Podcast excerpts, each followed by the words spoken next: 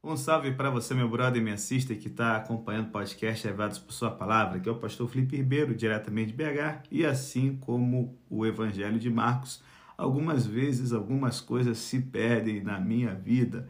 Como assim, pastor? Se liga aí. Eu estou convencido, e não só eu, mas muitos estudiosos e teólogos do Novo Testamento, de que o final de Marcos se perdeu. Por quê? Dois dos nossos melhores manuscritos, que são do século IV, terminam onde esse texto para, verso 8 do Evangelho, certo?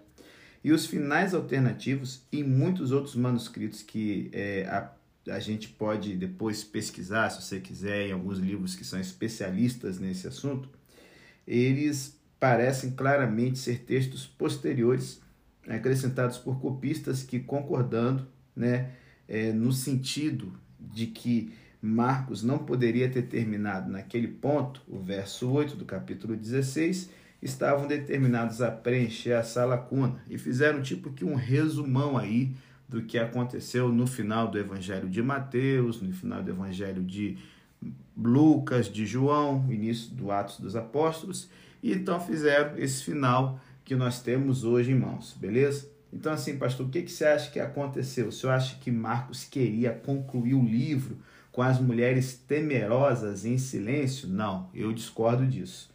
É, eu tenho a seguinte convicção, que é a convicção também do N.T. Wright.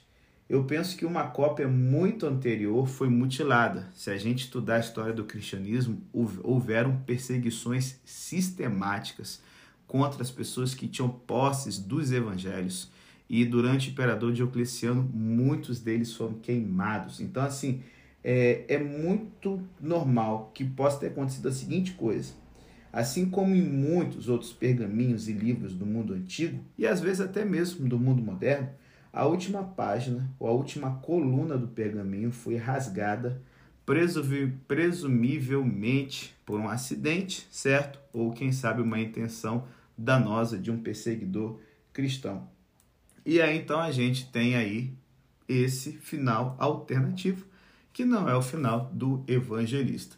Eita, pastor, então a análise só vai até o verso 8? Sim, só vai até o verso 8 hoje. Mas se liguem nas lições que a gente tem da palavra de Deus para a sua vida e para a minha vida. Então vamos lá, eu vou estar utilizando aqui o Enter Wright, o Evangelho de Marcos para todos, certo? O Grant Osborne, com seu comentário expositivo sobre o Evangelho de Marcos e duas Bíblias de estudo de aplicação pessoal que é excelente. Pena que a tradução é revista e corrigida, que é uma tradução mais assim cansativa, né, de se entender. E a Bíblia de estudo Suindo, que tem a nova versão transformadora que é excelente. E a gente vai estar tirando aqui algumas ideias do artigo dele chamado Dor e Perda, tá ok? Então assim, para a gente compreender a estrutura de Marcos 16, 1 a 8. Marcos aqui ele está se concentrando nas mulheres e ele baseia sua narrativa em três cenas sucessivas. Primeiro, os versículos 1 ao 4 contrastam o desejo das mulheres com obstáculos práticos e, desse modo, dão continuidade ao tema da compreensão equivocada. Segundo, os versículos 5 ao 7 contrastam a, admiração das mulheres com a mensagem do anjo. Aqui, o anjo primeiro repreende, depois corrige e, por fim, comissiona as mulheres. A ênfase está sobre a solução para o dilema messiânico, o aparente sucesso do plano de Deus em Jesus e agora a presença do Senhor ressurreto no meio deles, beleza? E por fim, o verso 8 faz um contraste entre o envolvimento ativo das mulheres nos dois primeiros episódios com seu fracasso total aqui. A ênfase agora é para sua fuga, seu medo e seu silêncio, mas a narrativa destaca o verso 7 como resposta absoluta para o verso 8. Elas e os discípulos se encontrarão com o Senhor ressurreto na Galiléia e terão a vitória, a despeito da confusão inicial de como proceder, certo? Com a notícia de que Jesus havia ressuscitado. Então, assim, relembrando um pouquinho o finalzinho aí da morte de Jesus na cruz, é, a gente percebe que depois de que Cristo ele expira, né, está consumado e fala em suas mãos entrego o meu espírito, após a confirmação da morte de Cristo em que o lado dele é furado com uma lança, José de Arimateia, que era membro do Sinédrio, ele pediu seu corpo e depositou no sepulcro novo. embora ele fosse um membro importante dessa corte judaica, José secretamente também era um discípulo de Jesus. Isso aqui mostra uma coisa, gente. Nem todos os líderes judeus odiavam Jesus. A maioria, sim, mas havia uma minoria com coração acessível à obra do Espírito Santo, como José de Arimateia e Nicodemos. E aqui a gente vê uma coisa fantástica. José arrisca sua reputação e prestígio para dar um enterro digno ao seu Senhor. Deixa eu perguntar: é realmente assustador arriscarmos nossa reputação, mesmo pelo que julgamos ser direito? Ah, cara, com certeza. E quando o seu testemunho cristão ele está ameaçando a sua reputação, o que, que você faz? Eu quero te desafiar a lembrar-se de José de Arimateia. Esse homem é lembrado pela igreja cristã com respeito e admiração. Por quê? Porque ele resolveu fazer uma coisa corajosa quando ninguém queria assumir lealdade a Jesus. E sabe qual é a diferença disso? O nome dele ficou para a história. E a história de uma forma positiva. Quanto aos outros membros do Sinédrio, você consegue se lembrar de algum deles com admiração? Eu acredito que não. E aí nós temos aqui o bom e velho, né? Pilatos, horrorizado, surpreso de que Jesus tivesse morrido tão rapidamente, já que a morte na cruz poderia levar no mínimo 15 dias. Só que o trouxa aqui não estava lembrando do costume judeu, que não deixavam crucificado depois do pôr do sol no madeiro. Então ele pede para um oficial romano que vai lá e verifique a exatidão dessa notícia. Então, assim, hoje tem muita gente que tenta negar a ideia da ressurreição de Jesus, afirmando que ele não morreu. Entretanto, gente, a morte dele foi confirmada por soldados, por Pilatos, por José de Arimateia, pelos líderes religiosos e pelas mulheres que testemunharam o sepultamento. Com certeza, Jesus morreu fisicamente na cruz. Então, sai fora dessas teorias de que ele foi para Caxemira e viveu lá como um sábio judeu, ou quem sabe a ideia do cogumelo Jesus, cara, é tanta coisa louca que o nego assim usa para poder dizer, não, ele não ressuscitou, sai fora disso, certo? E aí agora Jesus, levado para um sepulcro, que era em uma gruta escavada na encosta de uma montanha, suficientemente grande para que se pudesse caminhar dentro dela, e não se guardava só um corpo, mas os corpos da família e queridos do dono do sepulcro, certo? Então nós temos aqui José de Arimateia envolvendo o corpo de Jesus em lençóis, colocando na sepultura, e na entrada ele coloca uma pesada pedra para fechá-la e impedir o assalto, porque haviam ladrões de sepulcros, já que as pessoas colocavam objetos ligados ao falecido, muitos de valor, que iam lá para poder meter a mão nos bens do morto, certo? E como os líderes religiosos eles tinham medo de que o corpo fosse roubado para dizer que Jesus ressuscitou, os líderes religiosos prestavam mais atenção no que Jesus falava do que os discípulos. Olha que treta. Eles então pedem para que os guardas fiquem às portas, na entrada do sepulcro, imobilizando a pedra, certo?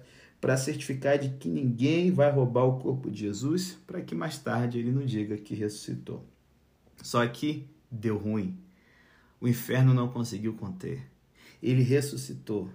E agora a gente tem as mulheres se preparando para o melhor e maior dia da vida delas e elas não têm noção de nada do que vai acontecer. E sabe, eu vou te dizer, cara, imagina, as mulheres chegam no sepulcro, primeiro, elas estão indo para um lugar, velho, que elas não tinham muita coisa do que fazer. Por quê? Elas, né, e não só no sepulcro, quando a gente pensa em si, mas durante esses momentos finais de Jesus.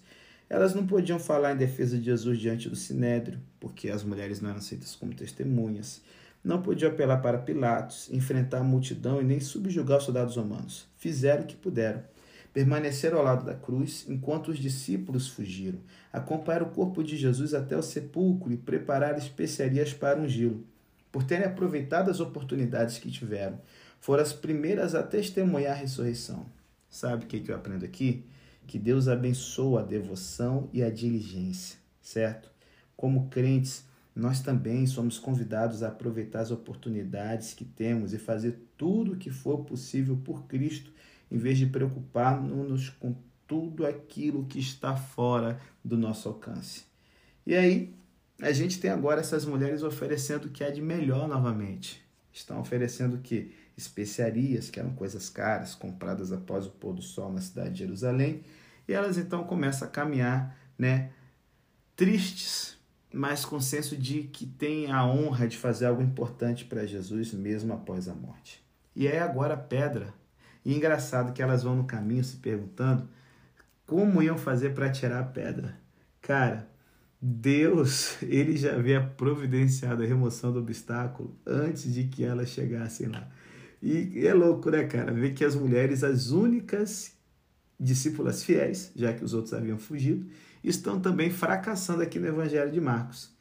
É, é, elas ainda vão ser apresentadas com ela entre a morte e a ressurreição através da ministração de Jesus. Então, elas falharão aqui ao absorver no início a mensagem do anjo, mas elas serão escolhidas por Deus para anunciar a salvação, sabe? Que é a solução para o fracasso do pecado, a solução para o fracasso do discipulado, a presença do Jesus ressurreto na nossa vida.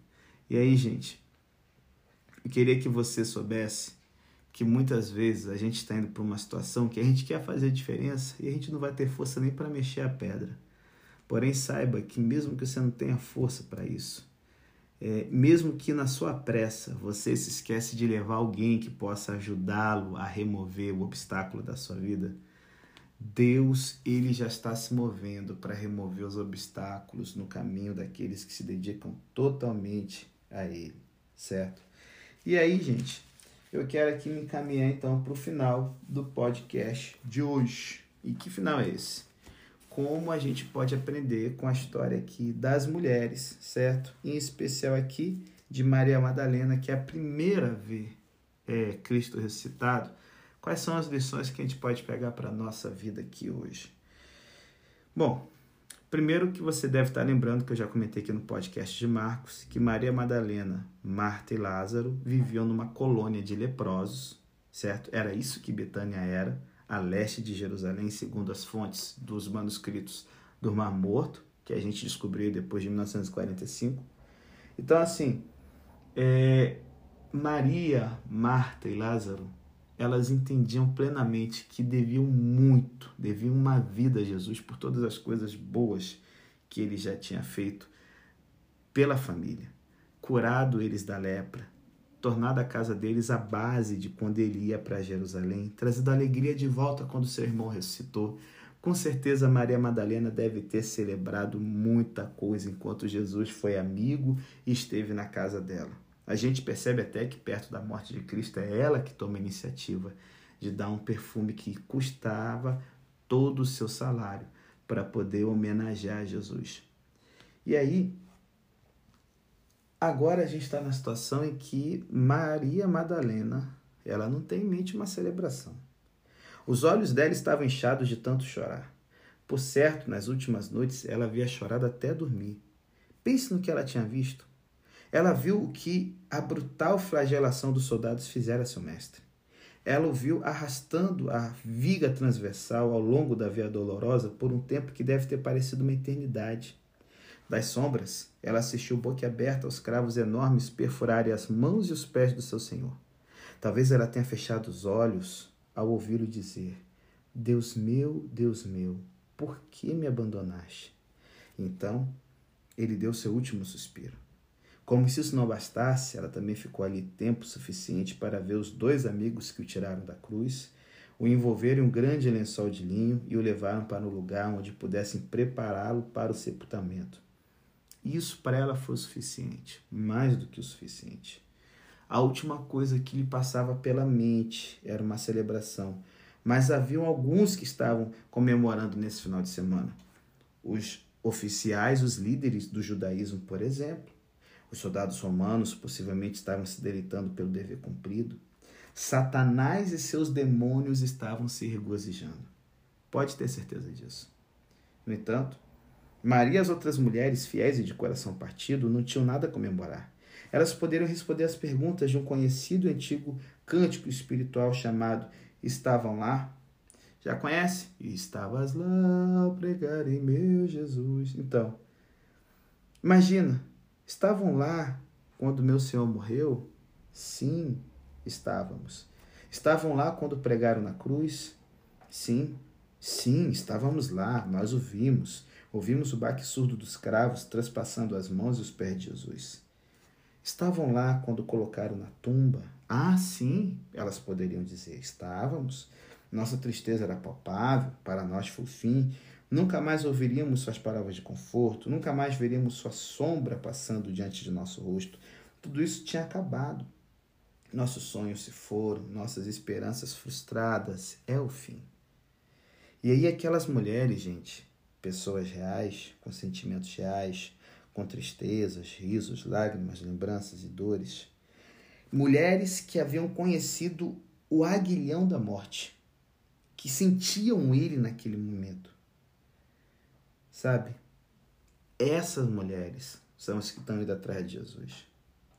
Então, gente, quando chegamos a uma passagem como essa, precisamos entender que aquelas mulheres haviam atingido o ponto mais triste da sua existência. Elas percorreram todo o caminho desde a Galiléia, seguiram fielmente a Jesus, ficaram ao lado dele, sentiram-no e atenderam às suas necessidades, prepararam suas refeições, por certo, remendaram suas vestes e de seus seguidores, deram ânimo e parte da sua renda para Jesus e seu grupo de discípulos, capacitando-os financeiramente para seguir em frente. Estiveram presentes para orar, tocaram-no, abraçaram-no e amaram-no. Ah, não. Agora não pode ser o fim. Mas elas não conheciam o fim da história, embora tivessem ouvido a história contada por Jesus. Elas não a tinham entendido. Isso é até o dia glorioso em que ele reapareceu. Ele não foi embora. Ele apenas saiu da sepultura. Ele está vivo para sempre. Então, gente, eu queria desafiar você. Fique fielmente do lado de Jesus. Fique do lado dele. Sirva-no e atenta para as necessidades que a sua igreja tem. Prepare refeições que vão fazer com que as pessoas ao sentar na mesa te percebam mais do que um crente, um filho do Deus vivo. Assim como essas mulheres elas estão passando por um momento difícil, mas se decidiram a orar, a tocar, a abraçar e amar Jesus, e nada vai impedi-lo. Sabe, gente, esse desafio é feito para nós hoje também. E aí, vamos para o fim. Marcos nos revela aqui algumas lições. Primeiro, Deus ele está pronto para remover a pedra antes que você peça. Segundo, nós somos chamados, como as mulheres aqui da história, a nos tornarmos embaixadores e mensageiros da notícia da salvação. E se você é mulher, embaixadora e mensageira, filho. Só que sabe, infelizmente, muitas vezes, como os discípulos e as mulheres, a gente vai fracassando. Porque quando o medo se, se entroniza no nosso coração, é isso que ele gera. Só que aqui, deixa eu te falar, muitas vezes é para pensar que seus medos e depressões são coisas assim totalmente, cara, impossíveis, totalmente difíceis. E a gente acaba se alimentando e deixando se crescer e tal. Se liga aqui, a reação das mulheres é perfeitamente compreensível quando a gente conhece a natureza humana. O temor diante de manifestações de Deus e do sobrenatural, ele aparece, gente, ao longo de toda a escritura. Espanto e admiração caracterizam a realidade celestial. Apesar disso, sua reação é extrema, pois as leva a fugir, tanto do anjo quanto de sua comissão. Não se trata de admiração verdadeira, mas de um estremecimento paralisante de medo. Esse vai dizer, pastor, como conciliar esse trecho com Mateus 28, 8 a 10, que para mim é o mais perto que a gente tem do final verdadeiro de Marcos, depois do verso 8 aqui. Como conciliar Mateus 28, que nos diz que as mulheres saem com temor e grande alegria, encontram o Senhor ressurreto e cumprem sua missão? Como conciliar essa discrepância aparente entre Marcos e Mateus? Simples. Marcos, durante todo o seu evangelho, a partir de 6,52, ele está mostrando que a história termina através, de forma palpável, do fracasso dos discípulos. Ele faz o mesmo aqui concentrando-se no fracasso das mulheres e no fato de que ficaram temporariamente mudas de tanto pavor. E Mateus, gente, ele conta o resto da história, enfatizando seu amor reverente. Terceira lição. Jesus tem autoridade sobre a vida e a morte, filho. Ressurreição ele prometeu, ele vai cumprir. E aí me lembra um livro que eu li no seminário, eu tenho ele até hoje, Em Defesa de Cristo. É o livro do ex-ateu jornalista de Chicago chamado Lee Strobel, que confessou que a princípio ele procurou usar suas opiniões como jornalista para desacreditar o cristianismo. Era um livro que ele queria dar de presente para quando o seu primeiro filho nascesse e ele pudesse convencer ele a ter uma religião que, sabe, fosse que ele achasse melhor, mas não necessariamente cristianismo. E aí, nessa coisa de desacreditar, de fazer entrevista com cabeções, ele era jornalista, e colocar essa galera do seu lado, na sessão final do livro, gente, a gente vê ele tratando da alegação crítica da ressurreição de Jesus, analisando as provas médicas, a ausência do corpo, as aparições e as provas circunstanciais. Graças ao estudo que fez da ressurreição e outras declarações cristãs, Lee Strobel se tornou seguidor devoto de Jesus. E você já deve ter visto o filme dele, Em Defesa de Cristo, que é um baita filme. E ele tem um monte de livro, cara, que é muito bom. Aí você vai dizer, pastor, beleza, estou compreendendo as mulheres e tudo mais, mas eu quero encerrar aqui. Que provas a gente tem da ressurreição, gente? Então, assim, a ressurreição de Jesus, eu não quero trabalhar com você provas, mas evidências. Evidências também não. Eu quero trabalhar a ressurreição de Jesus para a sua vida e a importância que isso tem. Em primeiro lugar, Jesus cumpriu sua promessa de ressuscitar, portanto, podemos crer que ele cumprirá todas as demais. Em segundo lugar, a ressurreição garante que sobre, que o soberano Senhor no reino eterno de Deus será o Cristo vivo e não apenas uma ideia, uma esperança, um sonho. Terceira coisa, a ressurreição de Cristo nos assegura que também teremos de deixar essa vida, não como espírito, mas que nós iremos ressuscitar. Quarto, o poder de Deus que trouxe o corpo de Cristo de volta da morte também está à nossa disposição para nos trazer da morte à vida, a fim de que possamos ter, sabe, um momento de transformação antes da gente ir para o céu junto com os demais salvos e ganharmos a vida eterna. E aí, sabe, eu encerro aqui de que a ressurreição ela nos dá subsídios para testemunharmos ao mundo não contamos simplesmente as lições da vida de um bom mestre, proclamamos a realidade da ressurreição de Jesus Cristo. E sabe, nessa temporada toda, eu vou te dizer qual foi uma prova que mexe. Se lembra do Charles Colson, que eu comentei em alguns podcasts anteriores, que era assessor do presidente Richard Nixon e que foi envolvido, sabe, num escândalo tenebroso em Washington chamado Watergate? Bom, Posteriormente, ele usou essa influência para esclarecer as evidências a favor da ressurreição. E como Coulson destaca, para salvar a própria pele, vários envolvidos em Watergate abandonaram as tentativas de encobrir o escândalo, o que contrasta nitidamente com a realidade dos apóstolos, que até aquela morte afirmaram ter visto o Senhor ressurreto. E aí Carlson, ele termina da seguinte forma: Os homens darão a vida por algo que creem ser verdadeiro, mas jamais darão a vida por algo que sabem ser mentira. Rapaz, você está dando a vida para quem, meu irmão? Você está fechado com quem, meu brother? Reta final. Eu gosto de pensar de que esse evangelho ele tem algumas coisas que ficam abertas para a gente, sabe? A gente tem aqui as mulheres tendo o maior choque da vida delas. A pedra já estava removida. A gente tem aqui uma missão específica, sabe, a Pedro, e que não é que para dizer que ele era o bambambam, bam, bam, mas para assegurar de que após as suas negativas catastróficas ele não fora cancelado ou excluído do plano da redenção. Só que, como a gente já percebeu no Evangelho de Marcos, esse livro aqui é um livro de mistérios. A pessoa é, é, que está lendo Marcos, ela percebe aqui que Jesus sempre orienta as pessoas curadas a permanecer em silêncio. E agora as mulheres estão fazendo exatamente isso.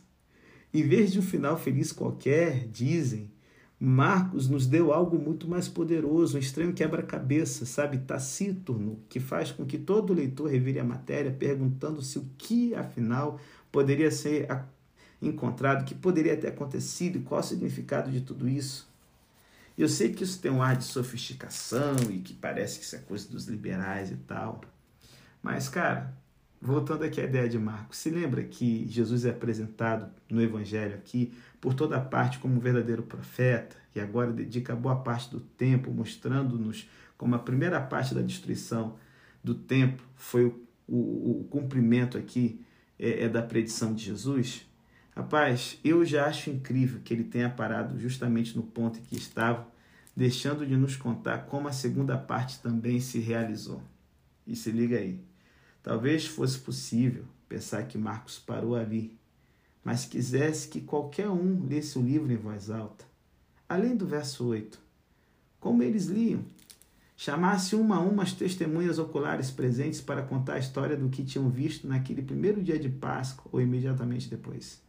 Mas eu acho muito mais provável que ele tenha escrito a conclusão, no qual as mulheres falaram com os discípulos, e os discípulos foram à tumba e, por fim, possivelmente na Galiléia, a partir do Marcos já tinha revelado aqui no capítulo 16, verso 7.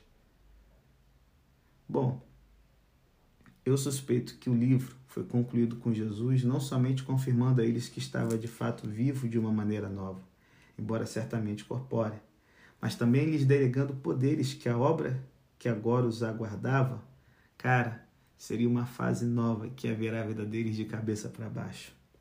O final talvez não tenha sido muito longo, mas terá sido importante como a conclusão planejada para o livro, esboçando os temas para o seu próprio destino.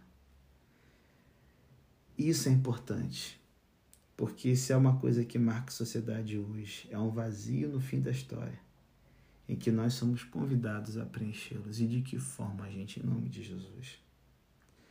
Sabe, meu brother e minha sister, direto ao ponto, fechou. A gente tem a Páscoa como certa? Ou a gente descobre, cheios de pavor, que a gente vai participar de algo que rememora Páscoa e a gente vai estar diante da nova e estranha obra de Deus? O que, que você sabe sobre Cristo ressuscitado? Aonde que ele está indo agora diante de nós? Quais tarefas ele tem para realizarmos hoje? a fim de levarmos o evangelho do reino aos confins da terra. Bom, eu acredito que os recursos ainda continuam escassos porque ele quer provar nossa fé.